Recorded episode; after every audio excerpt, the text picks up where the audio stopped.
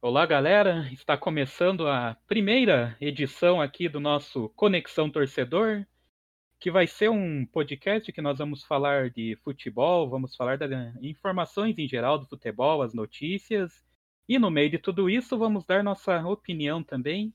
Eu sou o Júnior Machado e aqui comigo vai estar Giacomo Fidalgo. Nós somos recém-formados em jornalismo e estamos juntos com esse projeto aqui. O Giacomo vai falar também um pouco desse projeto, o que, que você tem a acrescentar para a gente aí? E aí, rapaziada, tudo bem? Aqui é o Giacomo. Tudo bem, Júnior? Bom, é, a gente entrou na faculdade sempre mirando o futebol e depois da faculdade agora a gente está aí com esse projeto do podcast. Esperamos passar muita informação para vocês, dar a nossa visão e que a gente consiga conquistar um público fiel com a gente.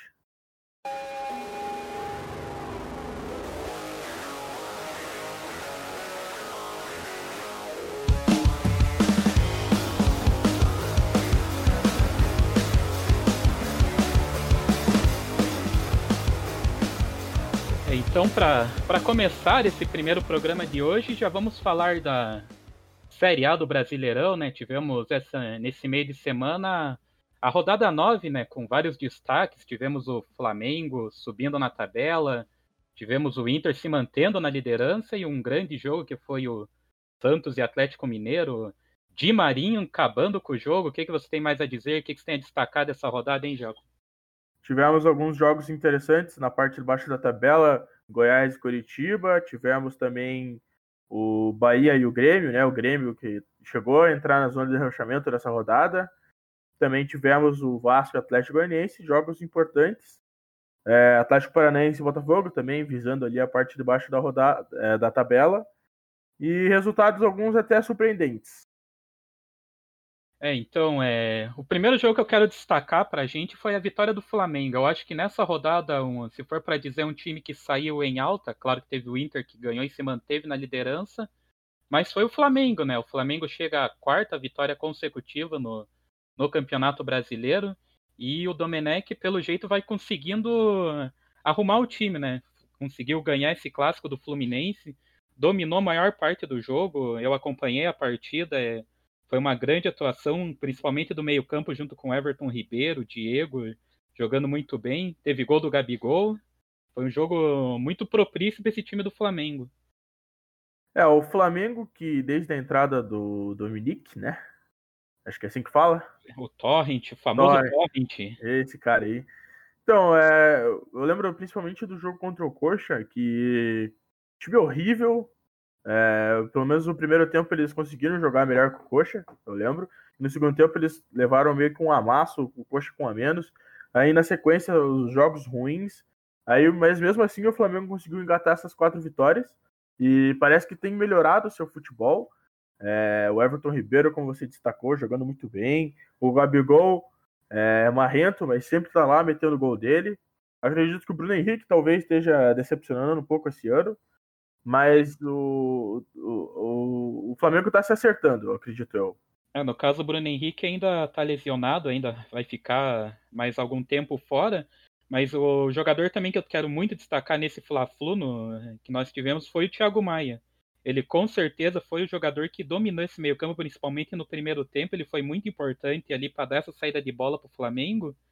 E ele vem fazendo uma função até melhor do que a do Gerson. Era é, quem fazia muito isso ano passado no Flamengo, essa primeira criação era o Gerson.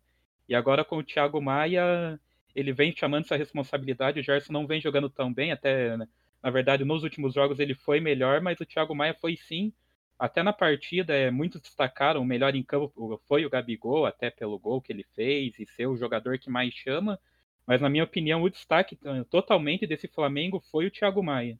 É, e o Isla também entrou muito bem no time na lateral.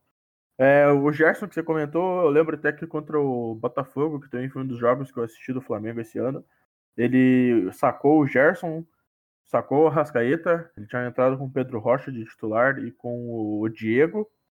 Então o Gerson ele realmente vem é, um pouco abaixo dessa temporada, mas ele é um grande jogador e eu acredito que ele vai se recuperar ainda.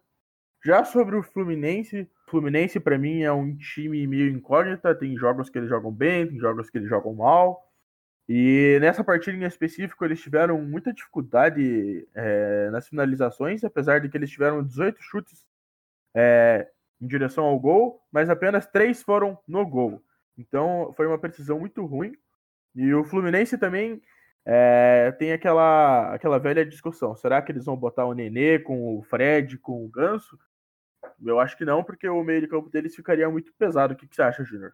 Então, dá para falar no primeiro tempo do jogo, o Fluminense, o Odair, ele até tentou uma formação jogando com o Fernando Pacheco ali pelo lado direito e apostando num Nenê como um falso 9, mas a que nós vimos muito na partida foi um Nenê perdido em campo. A todo momento você viu o Odair pedindo para o jogador para ele ficar centralizado, mas ele, ele recuava, ele abria e o Fluminense ficou sem ter essa referência na frente. Isso vai muito também do que eles perderam agora o Evanilson, né, naquela transação bem triste para eles, e que eles, eles acabaram perdendo o jogador para o Porto. E aí a equipe sentiu muito, e o Flamengo aproveitou disso e praticamente fez o resultado no primeiro tempo. Ele fez 2 a 0 e teve chance de fazer 3, 4, não fez porque também pecou muito na finalização ali.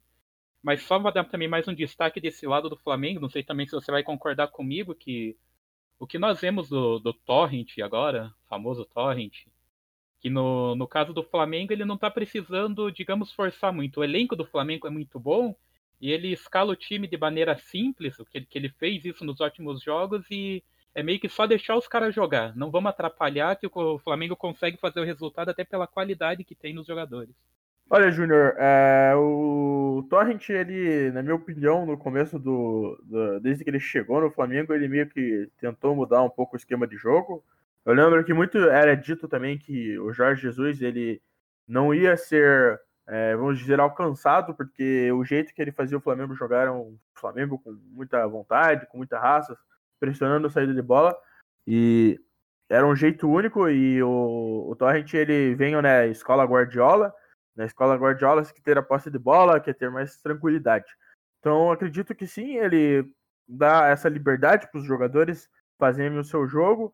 É, ele escala o time da, da melhor maneira que ele encontra. É claro que ele também mexeu em algumas peças, ele tirou o Gabigol em alguns jogos, o Pedro entrou muito bem, fazendo gols, agora o Gabigol voltou de novo, continua fazendo os gols dele. Everton Ribeiro sempre tem a liberdade no meio de campo para ele ter essa criação. Então eu acredito que sim, o, o Torrent ele dá essa liberdade para os jogadores dentro de campo. É, né? E além do Flamengo que vem subindo, um time que também que eu posso falar que está surpreendendo até nesse início de campeonato, né? início quase metade, na verdade, do, do primeiro turno, é o Santos, né, Giacomo? Porque se você pegar o começo do Brasileirão, o Santos era apontado que brigaria para não cair, não é? Sim, para mim o Santos no começo do ano era um dos favoritos à queda principalmente pela situação administrativa, aquele presidente é, meio burro deles lá, que só faz cagada. e eu achei que ele ia afundar o barco lá, que nem afundaram o Cruzeiro. Mas os jogadores dentro de campo estão dando sangue. O Marinho, craque, lindo, mito. É, o Cuca entrou muito bem né, no time, fazendo o seu Cuca Ball ali funcionando. Então o Santos realmente. Santos realmente é uma surpresa uma grata surpresa que um clube como o Santos não merece passar pelo que está passando com seus com seu presidente, com sua administração. E em contrapartida, temos o Atlético Mineiro do São Paulo. O, São Paulo, o Atlético Mineiro atualmente é o quinto colocado. Ele ainda tem um jogo a menos, pode chegar até vice-liderança se ganhar esse jogo a menos. Mas o São Paulo ainda tem aquela velha oscilação dele lá. Ele é um, um, treinador que faz três numa rodada, toma três na outra, faz quatro na outra e vai seguindo o baile assim. E, e nessa rodada contra o Santos, a, a volta dele a Vila Belmiro não foi o que ele esperava, né? Tomou três com um show de Marinho, né? É, e nesse jogo também tivemos a péssima atuação do Rafael, que foi lá fazer uma cagada no meio do campo, deu um carrinho no meio das pernas do Marinho, foi expulso. Aí entrou o Vitor, tomou um gol debaixo das pernas. Um desastre dos goleiros do, do Atlético Mineiro na Vila Belmiro. É, mas é, esse destaque que você disse do, do Atlético Mineiro, dele jogar muito num jogo, jogar mal no outro, é muito real. É, tanto que na última rodada contra o Coritiba, no primeiro tempo, o Galo amassou o Coxa. Tipo, o Coxa não conseguiu respirar, não conseguia pegar na bola. E no segundo tempo, o Coritiba entrou com mais um atacante, ele começou a, a se igualar e manter mais ataque diante do Galo. Eu, inclusive, naquela rodada, eu acredito que a vitória do Galo saiu ali é, como muito lucro para eles, porque era para ter sido um empate. Que o São Paulo ele até criticou a, a equipe nesse jogo, né? Falando que se a equipe continuar desperdiçando os gols que eles vêm desperdiçando assim, é, uma hora vai chegar a conta e chegou na rodada seguinte, né? E chegou na rodada seguinte, que o, o, o, com o goleiro Rafael sendo expulso, um a menos, situação difícil, o Santos foi lá e fez 3 a 1 é, ainda poderia ter saído pior, porque teve um gol anulado do Marinho. Mas o Santos vem vindo bem. O Atlético Mineiro com essa oscilação, tem jogo que joga muito, tem jogo que joga muito mal. Então, o São Paulo vai ter que ajustar esse time aí. É, no, no, né, nessa partida, o Marinho, na verdade, o Marinho, esse é um jogador que nós temos que destacar muito, que eu acho que junto ele e o Galhardo ali, com certeza são os dois principais jogadores no momento na, na primeira divisão, né? Consegue apontar alguém que esteja jogando próximo de Marinho e, e Thiago Galhardo? O Marinho vem jogando muito bem, fez dois gols e todo jogo ou ele faz gol, ou ele dá uma assistência. Olhando os números dele aqui, ele tem 70% de participação nos gols do Santos, isso é muita coisa. É, não tem nenhum, ninguém que se iguale a eles nesse começo de campeonato. É, eu lembro do Marinho, da época do Vitória dele, aquele time horroroso do Vitória, e ele jogando sozinho, conseguindo salvar o Vitória do rebaixamento. É, o Thiago Galhardo, ele também teve passagens por alguns clubes, o, o jogou no Vasco, jogou no Coxa, ele sempre vinha bem, é, apesar de ele sofrer com lesões. Daí, no Ceará, ele estava indo muito bem, e agora no Inter está voando. Então, é, não tem ninguém assim que que tá jogando no nível deles. Eu acredito que os dois estão dominando muito bem a Série A. E agora é torcer para eles manter assim até o final do campeonato. A gente sabe que o campeonato é longo, que essa temporada vai ser uma loucura, é, jogo atrás de jogo. Torcer para nenhum deles se lesionar e que eles consigam manter o nível de futebol deles. E como eu diria, nosso Cartola agradece, porque a pontuação dos dois nessa última rodada, meu amigo, foi impressionante. Olha, não importa não importa as suas cartoletas, você tem que ter o Thiago Galhardo e o Marinho. Não importa em quem você acredita, coloque Marinho e Galhardo, isso é verdade. E outro, outro jogador, só que esse não vem sendo bem, na verdade não é um jogador, é um treinador, não vem apostando bem no não é uma grande aposta para Cartola, é o Fernando Diniz e também pode ser que ele não seja uma boa aposta para técnica, ou pode ser, porque o São Paulo enfrentou o Bragantino tendo a chance de dormir na liderança. No, no caso, o Inter mesmo, o Inter ganhou e voltaria para a liderança. Mas o São Paulo teve essa chance, e se nós falamos da oscilação do São Paulo, o São Paulo é outro time que vive esse dilema também. Jogou contra o Bragantino e podemos se dizer que o empate foi lucro para o tricolor nesse jogo, não é? Olha, o São Paulo é o, acho que é o segundo time que eu mais assisti jogos nesse Brasileirão. A galera, eu sei que não gosta muito do Fernando Diniz, apesar que eu defendo um pouco ele. Eu acho que esse ano, inclusive, ele vem mudando até. Não dá pra dizer vem mudando, mas ele até deixando um pouco o lado do futebol bonito para buscar os resultados em algumas partidas. Mas realmente ele tem muito a se provar no São Paulo. Esse jogo contra o Bragantino, é, o Bragantino numa péssima fase, realmente era para o São Paulo ter ganho esse jogo. E o empate ali magrinho não sei para quem ficou no lucro, mas é, eu acredito que o São Paulo ele oscila muito entre as partidas. É, também com alguma, é, alguns desfalques ali na zaga, é, alguns afastamentos de alguns jogadores, tendo que jogar com lateral, sei lá o que, que o Fernandinho está pensando. E também agora teve a perda do Pato, não trouxe ninguém para reposição, aí o Fernandinho está tentando buscar alguém na base e tá voltando com o Hernanes, mas eu acredito que o São Paulo tem um belo caminho nesse Campeonato Brasileiro e com certeza eles vão ficar no topo da tabela. Já o Bragantino, desde o começo do campeonato, eu avisei que esse time do Bragantino não é tudo isso, que ele contratou jogadores da base que são promessas e por enquanto eles estão na vice-lanterna, então vamos ver como é que vai funcionar essa situação. O time do Bragantino pode-se dizer que é bem sobreestimado, mas falando da partida em si, o São Paulo saiu muito no lucro. O Bragantino ele fez 1 a 0 teve dois pênaltis errados. Primeiro o Claudinho errou um pênalti, depois o Arthur errou um pênalti no final do jogo, aos 48 tinha a chance da vitória. E o São Paulo saiu muito no lucro, mas nós podemos falar dessa oscilação do São Paulo, porque no primeiro tempo o São Paulo até foi melhor que o Bragantino, teve chance, dava até para comparar muito o São Paulo com o Atlético Mineiro nesse começo, que são dois times que não conseguem fazer dois tempos da, da, mesma forma. Ou joga muito bem um tempo e no segundo tempo cai muito. E, a, e quando os gols acabam não saindo, acaba se prejudicando, não é? Famoso, como diria Murici Ramalho, a, a bola pune. O São Paulo errou alguns gols no primeiro tempo, teve um gol anulado num chute do Reinaldo, mas o que dá para se destacar também no gol do, do Bragantino, uma falha do Reinaldo que foi impressionante. Ele estava parado, não sabia o que estava fazendo ali, recebeu uma bola nas costas e num cruzamento o Bragantino fez o gol.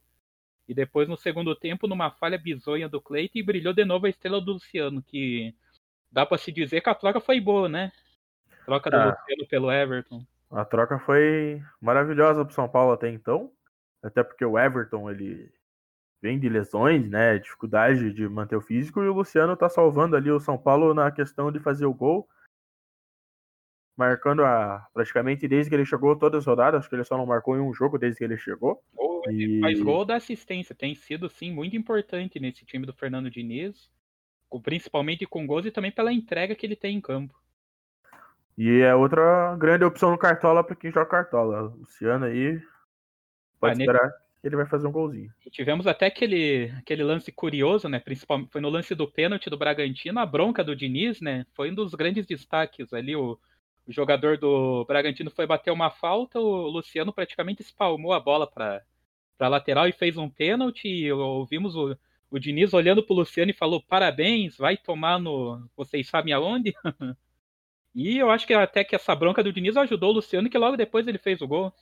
Júnior, toda vez que eu vejo esse, esse tipo de, de vídeo, assim, que nem a do Rogério Ceni lá, no, no, em algum jogo do Fortaleza, que eu não lembro qual, cara, eu fico muito feliz, porque eu acho que tem que ser assim mesmo, velho. Futebol, o treinador, ele tem que se impor em cima dos jogadores, tem que mandar tomar no cu mesmo, tá fazendo cagada. É claro que o treinador também tem que ser cobrado, mas, cara, tem que ser assim mesmo. Eu vi muita gente chorando, falando, ah, o cara tá salvando o teu emprego. Ah, vai se fuder, mano. Cara, tem que ser assim, velho. Tem que ser assim. Quem tá no time numa situação delicada sabe o quanto um treinador que impõe respeito é necessário. É, e o Bragantino, esse empate até que não foi ruim, porque é um empate fora de casa com o São Paulo e ajuda o Bragantino numa, num momento do que agora nós vamos falar na parte de baixo da tabela. Na parte de baixo da tabela tivemos um grande jogo do, do último colocado atualmente, que é o Goiás, contra o Coritiba, não, né? empate em 3 a 3 um jogo bem disputado. O Coritiba começou ganhando, eu acreditava que o Coritiba conseguiria essa vitória. O Goiás, para mim, junto com é um dos piores times do campeonato e esse empate me pegou até um pouco de surpresa. O que, que você acha?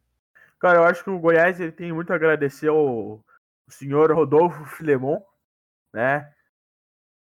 que entregou a paçoca, foi expulso dando um coice no Rafael Moura, lance vergonhoso, um lance patético de um jogador profissional. É o segundo lance de, de agressão de um jogador do Curitiba que foi expulso e prejudicou o time.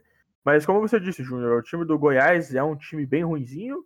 É, no primeiro tempo, o Curitiba conseguiu amassar bastante, fez 2 a 0 é, o, o, o, Goiás não conseguia pegar na bola, não conseguia desenvolver uma jogada, estava sendo empurrado até que em um lance bobo, o William Matheus enfiou a mão na bola e acabou saindo um pênalti pro Goiás, que descontou pro 2 a 1 Logo em seguida, o Rodolfo Filemon foi lá, deu um coice no Rafael Moura, foi expulso.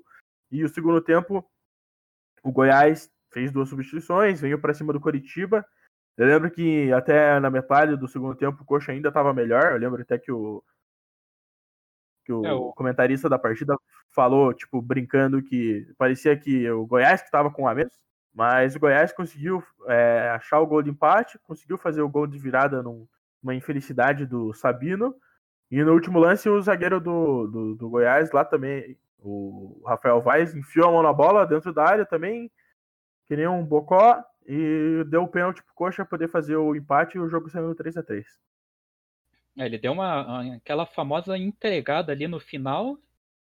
E, o, e esses pontos perdidos para o Goiás também é, é, bem complicado você no final do jogo tomar um empate assim, abaixa muito a moral do time pro, e no caso do Curitiba até pode dar moral para a próxima rodada, que depois nós vamos falar que vai ter clássico. E falando né, de clássico, o Atlético Paranaense, que será o próximo adversário do Curitiba, acabou empatando com o Botafogo e tá, também está lá na, também tá na zona de rebaixamento em um confronto direto na parte de baixo, né? É, o Atlético Paranaense que vem aí de É, muitos jogos sem vencer. É, se eu não me engano, são sete ou oito jogos sem vencer, com empates e derrotas. O Atlético vem numa situação bem delicada, com um presidente é, falando que os jogadores só pensam em dinheiro, que eles estão indo embora. Teve a demissão do Dorival Júnior. E agora eles estão tentando apostar no, no, no. Como que é o nome dele? O Eduardo Barros, grande Eduardo, Eduardo Barros. Que eu acredito que se ele não ganhar a seletiva, provavelmente o Atlético vai vir tentar trazer um novo técnico. Agora eles empataram com o Botafogo, que também é um time que oscila muito, tem bons jogos, tem mais maus jogos. Nesse empate tivemos também polêmicas, tivemos dois pênaltis marcados para cada lado, gol anulado, mas assim, o Atlético ele vem jogando muito mal. O, o seu principal jogador, o Nicão, retornou jogando mal, perdendo pênalti. Então o Atlético ele vive uma fase delicada. O Botafogo nessa oscilação vem de três empates seguidos. É, ele tinha aparentado que poderia é, ir melhor na competição, com aquela vitória em cima do Atlético Mineiro, a classificação na Copa do Brasil, mas também vem sofrendo muito. O Botafogo é um time que ele eu acho que faltam peças para esse time do Botafogo render um pouco mais. Tem os um, é um time bem internacional com Honda, Calu, vários vários nomes que já brilharam no futebol europeu. Mas a equipe do Botafogo ele enfrenta times como você citou, ele ganhou do Atlético Mineiro e ele fez boas partidas, fez uma boa partida contra o Flamengo, apesar da derrota, fez uma boa. É, e, na verdade, ele conseguiu um empate contra o Flamengo, a derrota foi para o Inter, e um outro jogo que eles jogaram muito bem, mas acabaram tendo toda aquela questão do VAR. E fizeram uma boa partida contra o Corinthians, que eles empataram em 2 a 2 mas parece que sempre falta alguma coisa para eles, eles ganharem a partida. E essa contra o Atlético eles quase perderam. No final do jogo, o Nicão acabou resolvendo o problema para o Botafogo e não ganhando esse jogo e ficando num a um, né? É, eu concordo, Júnior. O Botafogo ele é um time que precisa de peças. Ele tem bons jogadores, tem o Honda, tem o Calu. Apesar que eu sou muito crítico do Honda atualmente, acho que o Honda tá jogando muito mal no Brasil, não se encontrou ainda. Talvez pela limitação dos jogadores que estejam jogando ao seu lado e pela posição que ele vem jogando, que é um pouco mais recuado para tentar fazer a saída de bola da equipe. Mas o Botafogo também ele precisa encontrar um atacante que está sempre lá para conferir e fazer os gols. É, os dois lá, eles, eles oscilam muito, tem partidas que eles jogam bem, tem partidas que eles jogam mal. Eu também acredito que a defesa do Botafogo é um pouco, um pouco ruimzinha, vamos dizer. É, e, e só para agora não falando da parte de baixo, mas do meio da tabela, o que é até uma surpresa, né? É um famoso time que pelo segundo ano seguido, consegue eh, se manter sempre ali no meio, não caindo, que é o Fortaleza do Rogério Ceni, né? O Fortaleza jogou contra o Sport no Castelão e venceu com um gol de Wellington Paulista, um gol de pênalti do Wellington Paulista. E o Rogério Ceni, ele consegue ser aquele treinador e consegue fazer aquele trabalho no Fortaleza, ganhando pontos nesses jogos que ele tem que ganhar, que ele sabe que ele pode ganhar, que são contra o Sport, contra Bragantino, e ele sempre consegue as vitórias nessas partidas. Obviamente que ele, ele perde jogos como perde para Flamengo, perde para São Paulo, que são times mais fortes que o dele. Mas essas vitórias contra os times que, digamos, são do mesmo nível do Fortaleza, que mantém o time não brigando na parte de baixo da tabela. O que você tem a dizer sobre o Rogério Senna e o Fortaleza? O Rogério Ceni é aquele treinador que ele impõe respeito, né? É um treinador que ele tá estudando o futebol, ele tem grandes ideias, ele consegue fazer as Fortaleza jogar, e também é aquele cara que, o, que os jogadores eles normalmente não vão se engraçar ou vão ter dificuldade. Tanto que quando ele foi pro Cruzeiro, é, ele tava botando os caras que, entre aspas, reinavam lá no Cruzeiro no banco e acabou sendo mandado embora.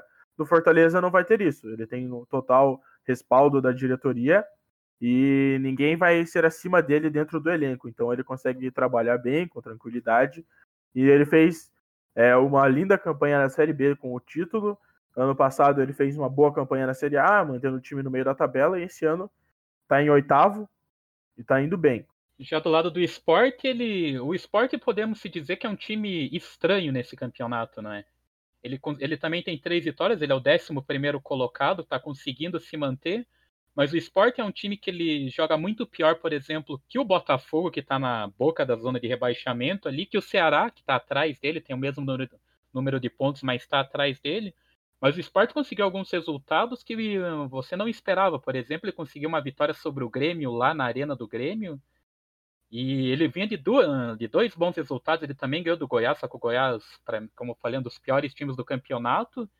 Ele consegue ser esse time estranho. Ele ganha alguns jogos, perde outros. E esse esporte é, é o famoso time perdido ali na Série A, mas talvez eles não caiam esse ano. Qual será o campeonato desse esporte? Eu acredito que o, o esporte é muito pelo fato do Jair Ventura, né? O Jair Ventura ele assumiu o esporte algumas rodadas atrás no jogo contra o Coritiba, na derrota por 1 a 0 Lá naquele jogo, o esporte já conseguiu fazer uma boa atuação, não levou tanto perigo na defesa. E na rodada seguinte já conseguiu a vitória é, diante do, do, do Grêmio. Então acredito que o, o Jair Ventura ele vem fazendo um bom início de trabalho. Eu acho que ele é um treinador qualificado, ele é jovem, tem boas ideias. É, ele, ele, conseguiu duas vitórias de 2 a 1 um. Agora contra o Fortaleza também não foi um jogo assim que o esporte sofreu tanto, foi um jogo mais parelho. Então eu acredito que o Jair Ventura ele tem tudo para manter o esporte na Série A. Mas ainda assim eu acho o elenco limitadíssimo e ele vai precisar de reforços. Como diria o São Paulo, precisa de reforços. É, e para fechar, né? Agora vamos para os jogos da quinta-feira, né? Que na quinta-feira tivemos o clássico Corinthians e Palmeiras. O Thiago Nunes, com a corda no pescoço, o Palmeiras venceu o clássico por 2 a 0 e o Luxemburgo segue sendo o único invicto do Brasileirão e já está invicto a 13 jogos. E é o técnico, digamos, se você pegar ali os oito primeiros colocados, até dez primeiros colocados, é o técnico com certeza mais contestado entre eles. O que, que você tem a dizer desse Palmeiras, desse Corinthians? Olha, o, o Corinthians ele vem é, tendo desempenhos bem fracos desde o começo do ano, né? O Thiago Nunes não está conseguindo encontrar um Corinthians ideal dentro de campo, vem sofrendo bastante. Tem jogos também com uma oscilação, tem alguns jogos que ele vai muito bem, tem outros jogos que vai muito mal. É, tá faltando o Luan mostrar o futebol que ele mostrou quando o Grêmio ganhou a Libertadores, com ele sendo o melhor jogador da América. O Jô ali no ataque precisa ser aquele jogador mais fatal, ele perde muito gol, tem muito gol fácil que ele tá perdendo. Então o Corinthians ele vem sofrendo, vem tendo maus desempenhos. E o Palmeiras também acho que é um time que oscila muito. É, tem jogo que eles jogam muito mal, tem jogo que eles jogam muito bem. Mas o Wanderlei Luxemburgo também é um treinador experiente, ele sabe encontrar o caminho da vitória, nem que seja é, jogando mal. É, que nem ele fez com o Vasco ano passado, que era um elenco extremamente limitado, só que ele conseguiu ter uma boa campanha. É, mas ainda assim, o Palmeiras, é, inclusive eu ouvia de alguns jornalistas e até alguns torcedores do Palmeiras falando que esse elenco do Palmeiras nem é tudo isso, que é muito ilusório. Mas vamos ver até onde o Palmeiras vai nessa competição, né? Apesar de tudo, você agora criticando o elenco do Palmeiras, ainda assim ele é muito melhor que mais de 70% do, do, da Série A. Então eu acredito que o Palmeiras vai brigar na parte de cima da tabela e o Corinthians vai brigar no meio da, no meio da tabela. E inclusive com o Thiago Nunes podendo cair no próximo jogo. É, podendo falar do último jogo, do clássico, que foi um clássico dominado pelo Palmeiras. Na verdade, o jogo começou até disputado, com o Corinthians tendo uma bola na trave. E o Corinthians teve uma boa aquisição que foi o Oteiro, né? O Oteiro, ele, ele começou agora como titular já contra o Palmeiras e ele já demonstrou que, que vai ser, tem tudo para ser esse jogador que o Corinthians estava precisando, porque o Luan, como você destacou, não conseguiu ser esse jogador que o Corinthians precisa e o Oteiro em pouco tempo conseguiu é, pegar o meio de campo, já tem muita gente chamando ele de Mar é, Oteirinho Carioca ali, fazendo comparação Sim. com a, com o Marcelinho Carioca. O Otero é um jogador que bate muito bem na bola e ele já entrou chamando a responsabilidade, mas foi muito pouco ainda para esse jogo, para esse clássico, não é? É, é. Na verdade, o jogo do Corinthians foi muito comprometido pela expulsão infantil do, do Fagner, nos jogadores experientes, meter a mão na bola naquele jeito complicou muito a situação para o Corinthians. Ah, faz parte do currículo do Fagner, né? Porquice atrás de porquice, meteu a mão na bola. Apesar que eu acho que aquela bola ia para fora, mas é o, é o Fagner, né, cara? Não tem nem o que dizer. A bola ia claramente para fora e já no caso, vendo pelo lado do Palmeiras, o Palmeiras fez outra grande partida, não é? Ele já vinha jogado bem contra o Red Bull, tinha jogado uma partida tranquila. A experiência do Luxemburgo também contou muito nessas horas, mas nesse jogo contra o Corinthians dá para destacar a grande atuação do Lucas Lima, que com o Luxemburgo vem jogando bem, O Zé Rafael também foi muito importante, deu passe para gol. Luiz Adriano fez o gol, converteu, é o artilheiro. Quando tem a chance, ele marca. E os garotos do Palmeiras vêm carregando o piano para o Luxemburgo. Patrick de Paula, Gabriel Menino vem sendo esses destaques. E o Palmeiras de novo atuou muito bem e sobe na tabela, já chega à quarta colocação. Ainda tem um jogo a menos para fazer. Se ganhar, pode chegar até a vice-liderança. Então é um Palmeiras que cresce, vem crescendo e o Luxemburgo está invicto. Fica complicado contestar o Luxemburgo assim, né? É, e o, o, o, Luxemburgo apostando na base, né? A base do Palmeiras é muito forte.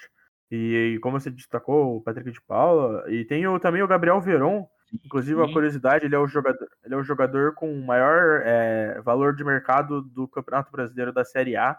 Atualmente é o Gabriel Veron, um dos grandes destaques aí da base do Palmeiras e que nos últimos dois jogos fez dois gols, né?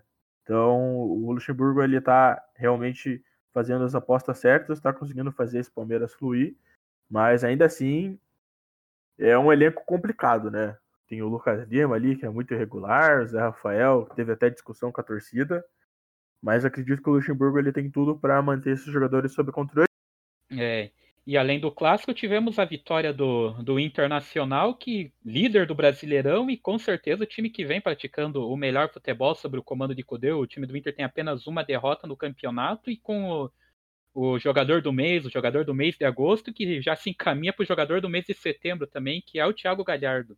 O Inter enfrentou o Ceará, começou até mal o jogo, né? O Ceará teve acho que umas três, quatro chances seguidas ali, mas depois o Inter tomou o controle do jogo e ganhou e foi o famoso quem não faz toma, não é? É, o Inter, que é um time que vem tendo um grande campeonato brasileiro, é, o Kudê lá é um treinador muito engraçado, inclusive. É, eu lembro que no começo da competição lá, a torcida do Inter estava pesando muito nele, principalmente pela perda do Grenal. O Inter veio é, vamos, é, pressionado para o começo do campeonato, mas conseguiu vitórias é, logo cedo e vem se mantendo na liderança. Eu lembro que lá no começo da competição ele falou que não ia conseguir fazer milagre com esse elenco, mas ele tá fazendo, olha só. Muito também passa pelo Thiago Galhardo, que é um jogador essencial. Mas eu acredito sim que o, o, o Inter tem, vem tendo boas atuações, ele tem um bom elenco, tem o Vitor Cuesta, jogadores qualificados, o Patrick no meio de campo, o Thiago Galhardo, tinha o Guerreiro que perdeu. Então acho que o, o Inter ele tem um bom elenco. E outro fato curioso do Cludete foi que ele foi questionado se ele iria poupar os jogadores contra o, o Goiás pra, por causa da Libertadores e ele falou que ele não fala da escalação dele nem para a esposa dele. Eu achei muito bom isso.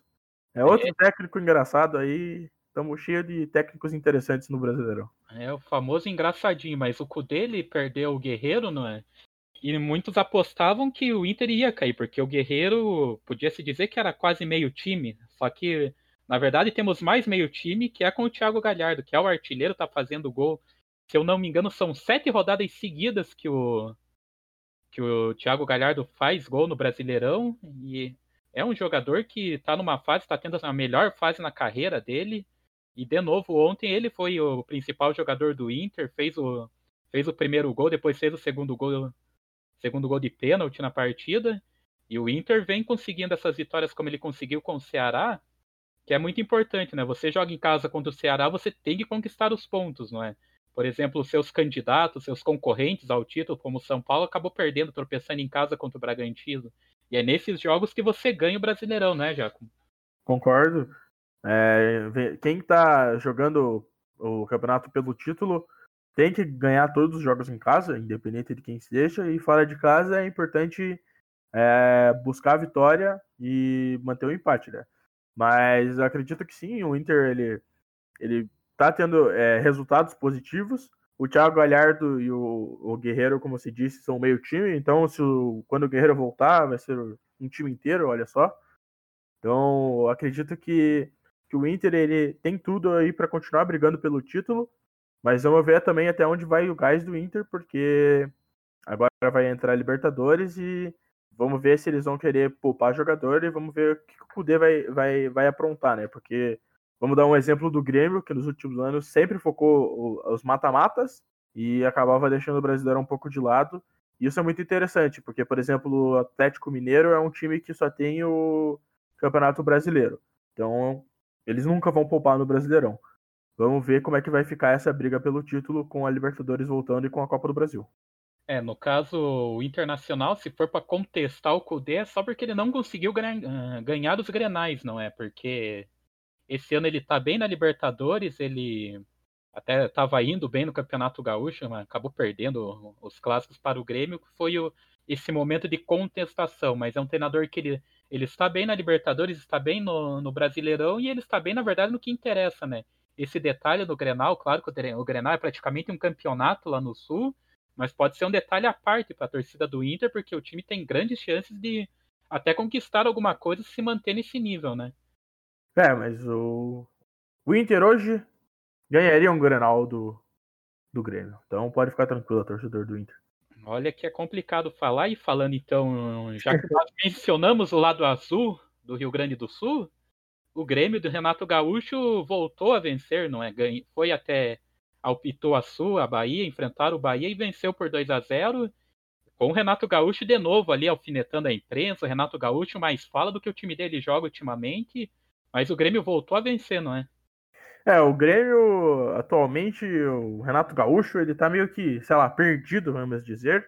É, vem de péssimas atuações, é, resultados estranhos, a torcida está extremamente é, infeliz com, com o momento do Grêmio, né? Nós temos um amigo torcedor, o Rafael Torquato, o famoso TGE, que estava bem, bem puto com, com o Grêmio, estava bem triste e dizendo que a balança iria virar, olha só, que o Inter esse ano ia se sair melhor que o Grêmio. Mas essa vitória é muito importante para o Grêmio fora de casa. É, como eu disse no começo do podcast, o Grêmio ele até chegou a entrar na zona de rebaixamento né, nessa rodada com essa vitória deu um saltinho, foi para a décima posição. Tem a Libertadores, o Grêmio tem muito campeonato ainda para jogar, mas as atuações elas vêm sendo realmente bem estranhas. Até ontem, acredito... nessa vitória do Grêmio, a atuação do Grêmio, podemos se dizer que o Vanderlei fez o resultado para o Grêmio, né? O Bahia começou bem melhor o jogo, perdeu um caminhão de gols, o Vanderlei fez grandes defesas. E aí o Grêmio é aquele de novo, que é quando você enfrenta um time grande e você não não faz as oportunidades que você tem, você é punido e o Bahia foi punido. É, o Vanderlei fez cinco defesas difíceis nesse jogo, né? Uma atuação incrível do Vanderlei, que eu acho um goleiro excelente, é um goleiro muito bom. Tem ali os seus pontos negativos, né? Saída do gol, é, jogar com os pés, mas ele realmente é um grande goleiro. Como você disse, o Bahia ele começou melhor a partida, né? O Bahia que trouxe o Mano Menezes agora como treinador, né? O Bahia que agora é torcedor do Bahia acredita que o time vai se acertar nessa competição. Mas ontem realmente pecou nas finalizações, foi punido.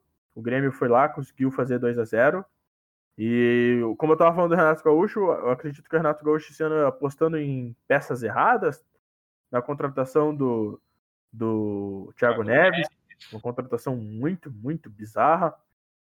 Agora, uma, uma que eu posso até ser polêmico em falar, o Diego Souza, é, ele faz os golzinhos dele lá, mas eu acho que o Diego Souza atualmente é um jogador muito limitado e que não serve para o Grêmio, pelo que o Grêmio está almejando.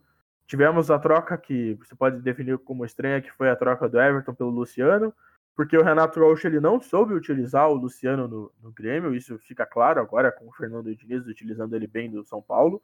Trouxe um Everton de lesões, um Everton que está com dificuldades físicas, mas também vamos torcer para ele ter um bom futebol no Grêmio. O Everton é um jogador mas... que, se ele não tivesse problemas de lesões, é... digamos que o Grêmio sairia, é... sairá ganhando nessa troca. Até nesse jogo contra o Bahia, ele foi um dos principais jogadores do, do Grêmio, né? ele deu o passe para, para o gol do Darlan, que foi um passe que provavelmente o Luciano não daria. É um jogador que tem mais qualidade, mas é como você falou, sofre com esse problema de lesões, né? Sim, e o Everton é um jogador que acho que qualquer treinador, qualquer torcedor quer no seu time. É um cara que ele tem muita raça, que ele dá carrinho até na, na mãe se for preciso, ele disputa todas as bolas, é um jogador com muita vontade que tem qualidade. E será que esse Bahia agora com o Mano Menezes, eles, por enquanto, a briga deles é na parte de baixo da tabela. O Bahia também tá numa sequência, de, tá numa draga danada, dá para dizer, são cinco jogos sem vencer já. E agora o Mano Menezes pega um time na 15ª colocação, a um ponto da zona de rebaixamento. Claro que é o começo do campeonato, mas ele vai, ele vai ter um pouquinho de trabalho nesse Bahia, né? É, vai ser bem interessante de acompanhar o Mano Menezes no Bahia, é, depois de passagens por clubes com maior, é, maior poder financeiro, vindo no Bahia que tem, que tem peças interessantes, tem Rodriguinho, tem Gilberto, tem bons nomes, mas vai ser bem interessante de ver como o Mano Menezes vai se sair. Eu gosto dele, acho acho um treinador bom e também acho uma pessoa de caráter bom, que realmente tem alguns técnicos aí no Brasil que são folgados demais. Mas vai ser interessante ver o Mano Menezes. Esse elenco do Bahia é um elenco qualificado, também precisa de reforços. Acredito que vai passar longe de brigar para não cair, vai brigar ali para uma vaga na Sul-Americana mas eu acredito que o Bahia tem tudo para melhorar na competição, sim. É, e falando de elenco qualificado, eu acho que o Bahia tem um elenco mais qualificado até que um do um time que eu vou citar agora, né? Que apesar que deu uma decepcionada nessa última rodada, que foi o Vasco, né? O Vasco enfrentou o Atlético Goianiense. O Atlético Goianiense, para mim, é outro daqueles times estranhos que você nunca sabe o que esperar desse time. E o Atlético Goianiense foi até São Januário e ganhou do Vasco lá por 2 a 1 e era um Vasco que, que não vinha mal no campeonato, não é? Vinha de vitória sobre o Atlético Paranaense, vinha jogando até um bom futebol com o Ramon Menezes lá, conseguindo tirar leite de pedra desse elenco. Tem um Cano, o Cano fez gol nesse jogo, que é o principal jogador. É aquele atacante, né? Sobrou ali, ele vai fazer o gol, a bola chega. E olha que a bola não chega muito para ele, mas quando chega ele, ele tá contribuindo. Mas o Vasco decepcionou nessa rodada, não é? É, o Atlético Mineiro é um time, como você disse, bem estranho. Tem jogos que, ele, que eles foram lá, meteram três no, no Flamengo, aí tem jogo que eles não jogam nada e perdem, e outro jogo ele vai lá ganha do Vasco fora de casa. É um time bem. É, que você não, não sabe muito o que esperar deles. É mais um jogo que eles tiveram uma boa atuação contra o Vasco. Conseguiram fazer dois gols lá com o Renato Kaiser de cabeça. O Cano conseguiu descontar pro. Na verdade, o Cano abriu o placar pro Vasco. Teve um gol no, é, teve um gol anulado do Cano também no finalzinho do jogo, mas o Atlético Goianiense é um time que você nunca vai saber o que esperar, mas ainda assim eu acho o elenco deles extremamente limitado e não sou muito esperançoso né, nessa campanha deles na Série A. Já o Vasco tem boas peças, mas para mim é surpreendente esse começo de campeonato do Vasco na sexta posição no Campeonato Brasileiro. É, o Vasco ali, é, nessa partida, o time foi muito mal. O, o Thales Magno não conseguiu render o que vinha rendendo. O lado esquerdo do Vasco ali, é praticamente os dois gols do Atlético Goianiense foram do mesmo jeito ali em cima do Henrique pelo lado esquerdo, não é? E o Vasco também teve o problema que teve os seus zagueiros com Covid, estava jogando com uma zaga meio improvisada, é, com um jovem que é o Miranda, que é até bom jogador, e o Marcelo Alves. Isso até e, uma hora pesou isso, não é? E o Atlético Goianiense conseguiu se aproveitar e sair com a vitória lá em São Januário, que é uma vitória importante pelo campeonato do Goianiense, né? É, e eu sinto que o Vasco ele depende muito do Thales Magno. Muitas jogadas são em cima dele, em cima do brilho dele, ele tendo que partir pro mano a mano.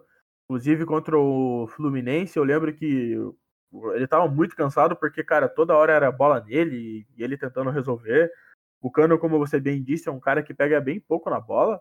É, teve jogo da Copa do Brasil lá que os caras do Sport TV contaram que ele pegou quatro vezes na bola. Imagine, você pegar quatro vezes na bola em 90 minutos de jogo é tipo é um mano, é absurdo. Então, o time do Vasco, ele depende muito do Thales Magno, na minha visão. É, mas mesmo participando pouco do jogo, o Cano, mas acho que isso vai muito até pelo estilo de jogo do Ramon Menezes, né? Que é um, um estilo de jogo um pouco mais reativo, não é? Sim. E aí o jogador fica muito isolado lá na frente, mas não dá para negar que é um jogador ali que, quando a bola chega nele, ele tem um poder de finalização muito grande. Dá para até colocar ele ali, eu acho que atualmente no Brasil ali, é um dos jogadores que está com esse maior poder de finalização. Dá para destacar o Gabigol também, mas o Cano vem sendo esse jogador que pega poucas vezes na bola, mas é sempre perigoso, né? É, ele é aquele centroavante clássico, né? Ele tem faro de gol, ele a bola sobrou, ele vai estar tá lá para tentar conferir. Então, é um jogador é, com uma qualidade muito grande e que tem números absurdos nos últimos anos aí de gols marcados. Então, com certeza ele vai brigar aí na, na, na, artilharia. na artilharia da competição. É, então esse foi nosso primeiro bloco aqui do Conexão Torcedor. Falamos dos destaques dessa nona rodada do Brasileirão, que tivemos Inter, Flamengo, são Paulo, falamos da parte de baixo da tabela. No próximo bloco vamos falar né, da próxima rodada, que já começa no final de semana. Teremos clássicos, É daqui a pouco, daqui uns 10, 20 segundinhos, nós já voltamos. Bola na direita, lá em cima, cruzamento venenoso na boca do gol. Pintou o toque! Marinho! Gol!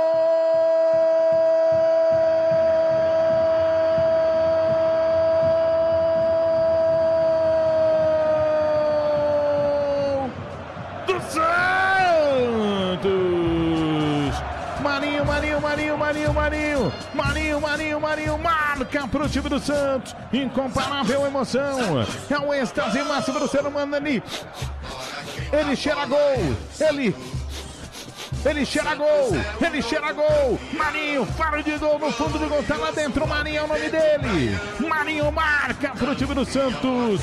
Dois pro Santos, dois pro Santos. Um pro time do Galo, Marinho. Marinho, Marinho é o nome dele. Fred Júnior, ele é matador, ele é matador, Fred. Então voltamos aqui para nosso segundo bloco do Conexão Torcedor. No primeiro bloco falamos da, da rodada 9 do Brasileirão. Agora vamos desmembrar essa rodada 10, né? Uma rodada de muitos clássicos, né, Giacomo? O que, que você acha dessa próxima rodada? A rodada da metade do primeiro turno. Claro que tem alguns times ainda com jogos a fazer, mas oficialmente chegamos à metade desse primeiro turno. É, chegamos na décima rodada do Campeonato Brasileiro. Teremos três clássicos. É uma rodada difícil para quem joga cartola, né? Clássico é sempre difícil de apostar. É, então é. Para começar falando dessa rodada, então você mencionou o Atletiba, não é? Que é um jogo interessante, né? As duas equipes na parte de baixo da tabela. E é um jogo que o empate não interessa para ninguém, que o empate vai deixar os dois lá embaixo. Sim. E quem ganhar afunda o outro rival, não é? O Curitiba pode afundar o Atlético ainda mais na crise que ele vem, vem tendo. E o Atlético Paranaense, o Eduardo Barros já, eh, já disse que não vai poupar ninguém para o clássico, vai com força total. E vai ser um jogo bem interessante. O que você espera dessa partida desse Atletiba? Atletiba do Z4? Olha, eu espero que o Coxa surre o Atlético, com todo respeito aos atleticanos que estão me ouvindo. Mas eu espero um jogo bem disputado. Acredito que, que as duas equipes elas têm muito a se provar nesse campeonato. Quem sair, quem vencer vai dar um salto na tabela, vai respirar aliviado, ainda mais que vencer clássico, todo mundo sabe que dá muito moral. Inclusive o Atlético, que esse ano venceu dois Atletibas dos três disputados, então o Atlético é, na vantagem no confronto direto com o Coritiba esse ano. Se eles vencerem mais um, eles vão sair com muita moral para sair dessa má fase que eles estão vivendo. E o Coritiba também, ele vem tendo bons jogos, mas com resultados não tão positivos. Também, se vencer, ganha muita moral para o resto da competição. Então, essa vitória aí nesse clássico vai ser primordial para as duas equipes. É, o Atlético Paranaense do Eduardo Barros agora terá o jogo da Libertadores no meio de semana diante do Jorge Wilstermann. Mas o Eduardo Barros falou que não vai poupar ninguém, até pela situação. E o Atlético ainda tem retornos, não é? Por exemplo, o Nicão já retornou no meio de semana. Teremos, teremos, se não me engano, a volta do Vitinho no time. São reforços importantes para o Atlético Paranaense para esse clássico e principalmente o Nicão, né? O Nicão é o meio que o pulmão desse time do Atlético. Ele saiu do time claramente, o Atlético ficou totalmente perdido, não se acertou mais, o Dorival caiu. E a volta dele pode ser bem benéfico pro Furacão, não é? Sim, o Nicão é o principal jogador do Atlético Paranaense ali, acho que junto com o Santos, o goleiro. Um jogador de muita qualidade e a volta dele é muito importante para o Atlético Paranaense, ele é um jogador muito bom e ele tem tudo para ajudar o Atlético a sair dessa situação. E o Curitiba também tem reforço para o próximo jogo, que é o Filemão expulso. Não vai poder entrar dentro de campo. Um grande reforço para o Curitiba não poder contar com o Filemão, né, Júnior? É, ele foi um. Ele vem sendo muito criticado pela torcida ultimamente, mas nesse confronto de Atlético e Curitiba, mais falando agora para o lado do Curitiba, é, o Curitiba tem a, o Jorginho, não é? E como que você vem avaliando esse começo de trabalho do Jorginho, não é? Ele começou, teve, teve vitórias, o time empatou, depois teve aquela derrota para o Atlético Mineiro, não é? É um Curitiba que ainda não consegue engrenar, não é? E os jogos em casa vão ser primordiais. Tá certo que agora não é em casa, mas é um jogo em Curitiba e é um jogo contra um concorrente direto pelo campeonato que o Curitiba está se propondo. Como que você vê esse Jorginho e esse Curitiba, então, que precisa muito desse resultado também?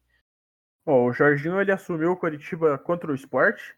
É, foi um jogo horrível de se assistir, um jogo sonolento. As duas equipes, nenhuma das duas queria ganhar o jogo, eu lembro. Então, aquele jogo foi bem ruim, mas o Coxa conseguiu sair com a vitória com um pênalti no final lá que o Sabino marcou. Na, na partida seguinte, ele enfrentou o Botafogo fora de casa, teve uma boa atuação, é, não sofreu tanto na defesa. Depois enfrentou o Atlético Mineiro, primeiro tempo horroroso, é, o segundo tempo melhorou. E agora contra contra Goiás. Contra o Goiás tivemos um grande primeiro tempo e depois da expulsão do Filemão, o Coxa caiu muito de rendimento. Mas eu acredito que o Jorginho ele tem tudo para melhorar o trabalho dele. Ele é um técnico é, experiente, ele é um cara que tem nome no futebol, né? Um cara que os jogadores respeitam.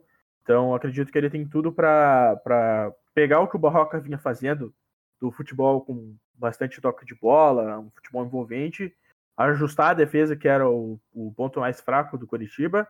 É, e falando dessa oscilação, teremos o jogo mais interessante dessa rodada, que essa oscilação vai, vai muito do que vai ser esse jogo, que é o Sansão, não é?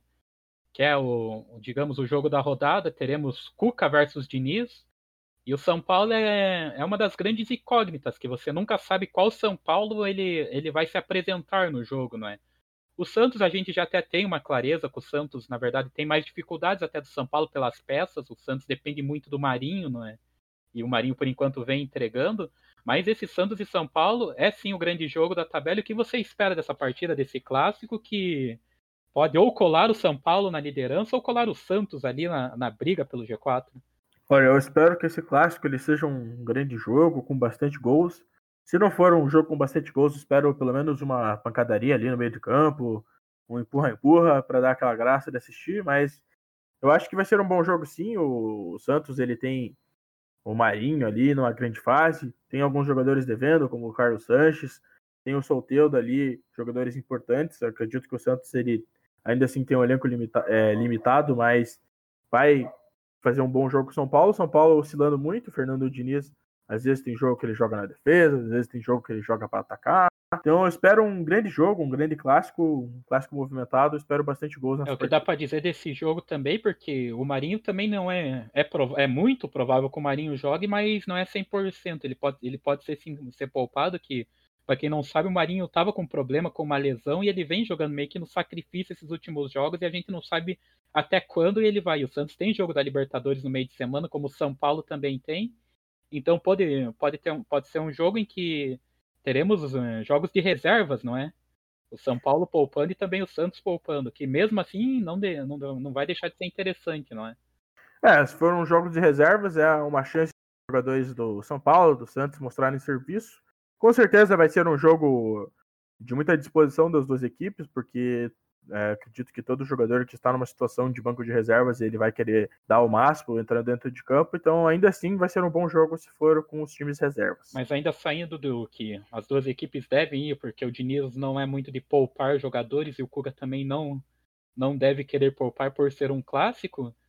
É, é um jogo com a, a grande vantagem do Santos está que o Marinho joga ali pelo vai jogar pelo enfrentando esse lado esquerdo do São Paulo pelo lado direito do Santos e é onde o São Paulo tem tendo suas maiores dificuldades nos últimos jogos, que o lado esquerdo do São Paulo é muito fraco. O Reinaldo é um dos melhores laterais que tem no Brasil, e eu não acredito que eu estou falando isso, mas infelizmente é. Mas defensivamente ele é um dos piores laterais que tem no futebol brasileiro. É uma avenida do lado esquerdo do São Paulo. O que ele faz de ofensivo desse lado, ele não entrega na defesa. Né? O São Paulo toma muitos gols daquele lado e o Marinho joga por ali. É, o Marinho, o Reinaldo, a gente pode dizer que ele é um jogador moscão, né? Ele sempre mosca ali na defesa e acaba prejudicando o São Paulo. Então, é, a gente pode esperar que o Marinho vai dar, sim, muito trabalho nesse lado esquerdo, mas eu acredito que o Reinaldo ele entrega muito do lado ofensivo, né? Com seus cruzamentos, suas finalizações, gols de pênalti. Então, por isso que pode ser um, um jogo e também, é, vendo pelo lado do São Paulo, porque esse jogo deve ter muitos gols que a equipe do Santos é uma equipe que dá muito espaço, né? Todo jogo do Santos é um jogo de muitos gols, temos três para um lado, dois para o outro. É sempre um jogo de muitas emoções e o São Paulo do Diniz é um time que se aproveita muito de equipes que deixam esse espaço, não é?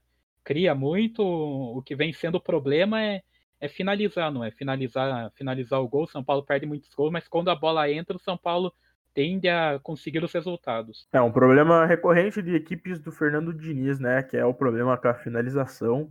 Eu lembro muito do, do quando ele estava no Fluminense, que era um time que conseguia chutar bastante pro gol, mas não conseguia fazer os gols. É, agora ele conta com Pablo, Luciano, alguns jogadores aí é, com um bom faro de gol, mas que não vem fazendo muitos gols em sequência, tipo, consegue marcar duas vezes na mesma partida tal. Só o Luciano aí que tá salvando o ataque, né? Aí teremos também o, o clássico carioca, o clássico nas oito e meia da noite, né? Botafogo e Vasco, que é um jogo, é outro que pode ser um bom jogo, né? O Botafogo nós já vimos falado que é um time que você nunca sabe o que ele vem, na verdade, ele vem jogando bem, porém não vem conseguindo os resultados, né? E o Vasco, com certeza, vinha sendo a sensação do campeonato, tava na parte de cima, agora teve essa derrota pro Atlético Goianiense, mas o Vasco vai querer muito se recuperar, não é? E é um jogo muito bom pro Cano, não é? O Botafogo dá muitos espaços na defesa e o Cano é um jogador que nós já vimos destacado que, que é matador e vai aproveitar essas chances. Pode ser um clássico também emocionante, não é? É, eu acredito que esse jogo é, eu torço muito para ele ser bom, mas é, pela minha experiência de assistir jogos clássicos cariocas, eu acho que vai ser um jogo bem ruim de assistir. Ainda mais levando em conta o último Vasco e Fluminense, que foi um jogo bem triste de assistir. Mas vamos torcer para ser um bom jogo. Acredito que o, o, Cano vai deixar o dele e que o Botafogo, Calu, faça um também. Acho que pode ser um jogo. Vai ser um jogo equilibrado, né? Esse é o meu grande receio, que as duas equipes não consigam é, criar muito ofensivamente e o jogo fique muito preso no meio de campo, porque também o Paulo Autori ele é um técnico que ele gosta de jogar defensivamente e então acredito que esse jogo ele pode ser ruim, mas eu torço para ser bom. É, teremos também. Ruim, eu digo de assistir, no caso, tá?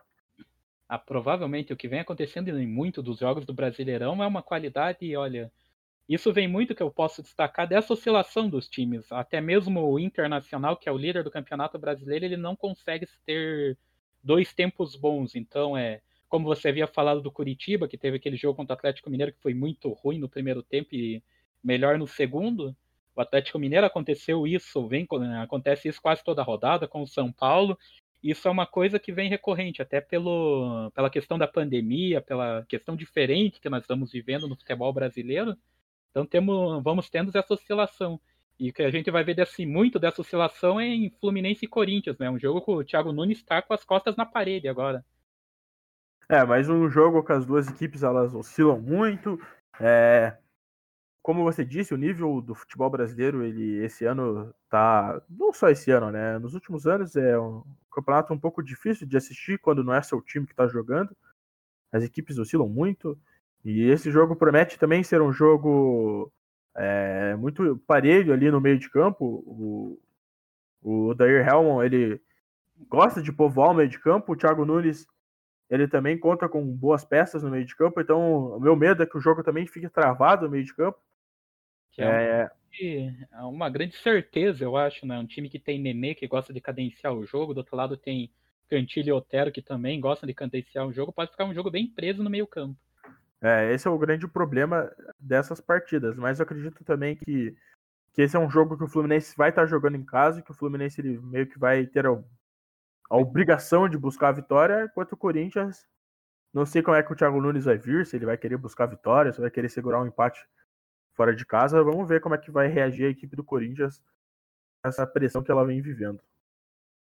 É, e para fechar esses destaques dessa rodada, né, teremos Ceará e Flamengo, Goiás e Inter, Palmeiras e Esporte são três jogos que podemos falar que Flamengo, Inter e Palmeiras são muito favoritos, né? Mesmo Flamengo e Inter jogando fora de casa, mas existe a questão muito que esses times podem poupar para o meio de semana, não é? Eu acredito que o Flamengo é um, um time que tem um banco muito forte, então provavelmente eles devem poupar.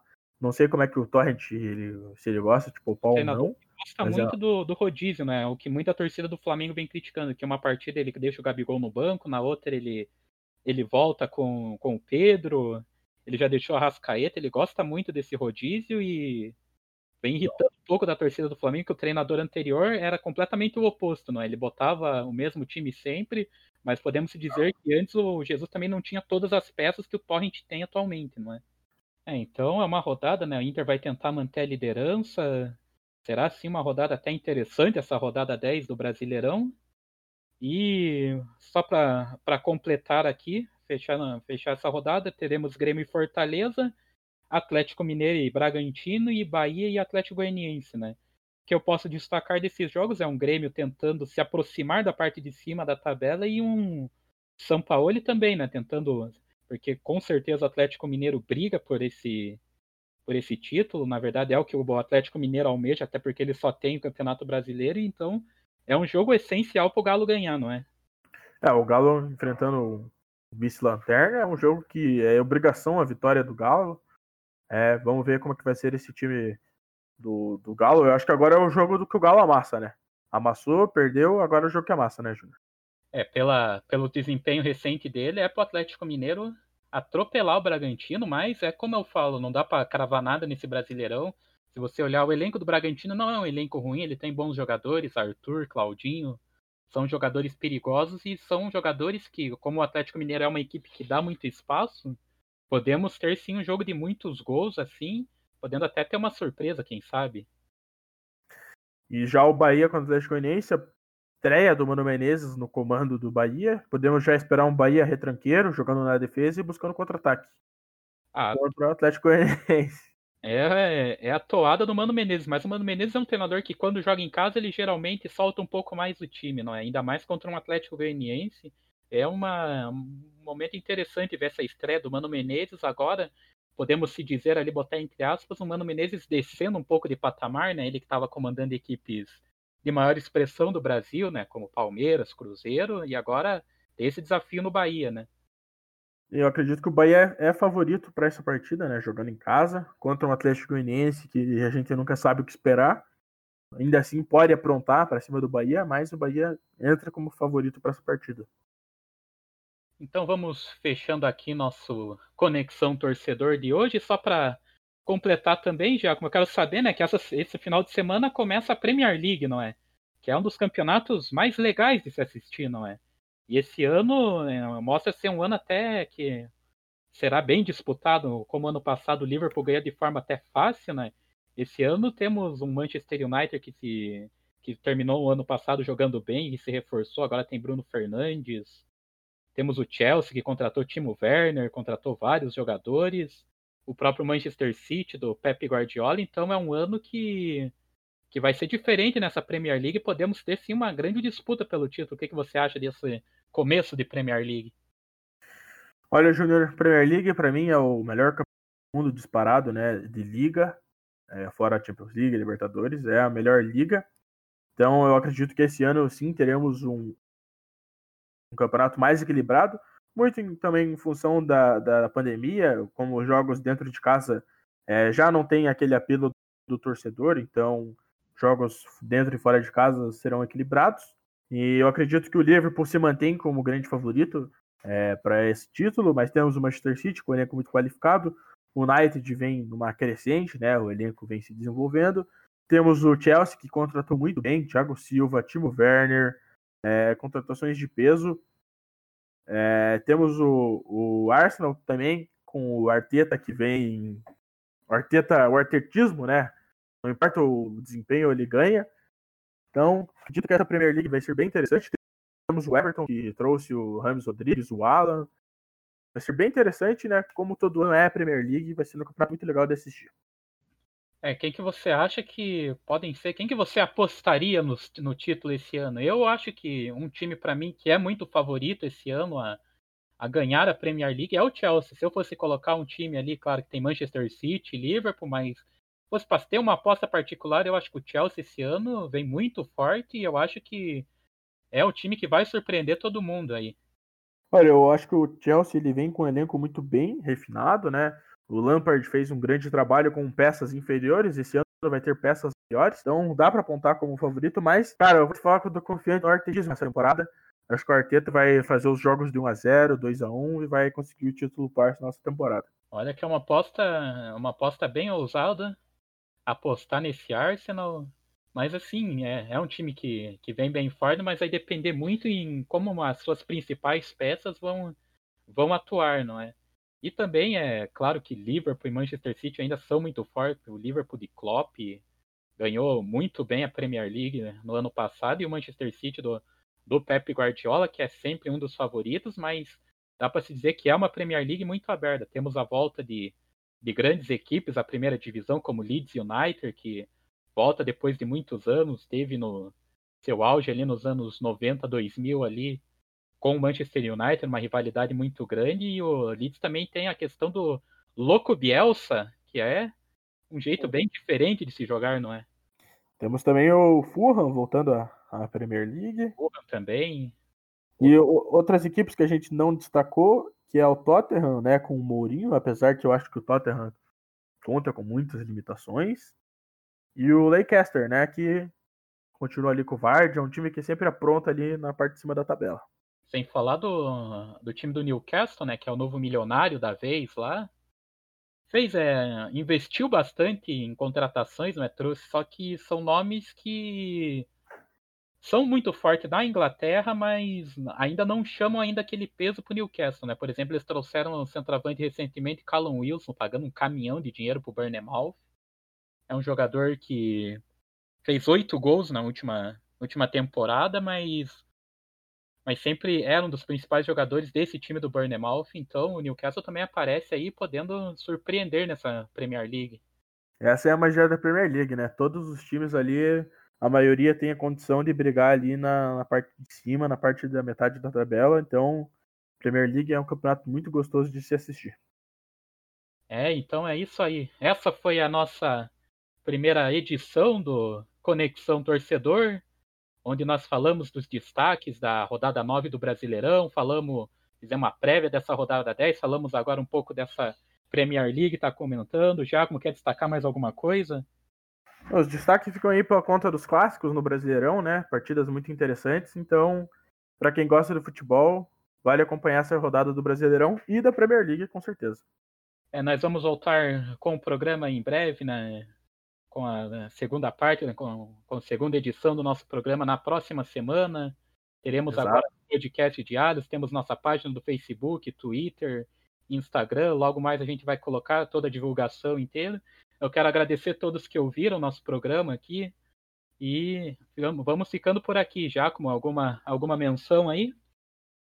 Muito obrigado a quem assistiu, quem, quem ouviu, ouviu até aqui. Os guerreiros que chegaram até esse ponto. Comentem nos comentários do Instagram. Eu ouvi até o final. Pode ser que não seja ninguém, mas eu tô confiante que pelo menos algumas pessoas vão ouvir até o final. Valeu, uhum. rapaziada. Pelo menos minha mãe eu sei que vai ouvir, porque ela é obrigada. Então vamos ficando por aqui com Conexão Torcedor, edição número 1. Até mais, pessoal. Tchau, tchau. Valeu.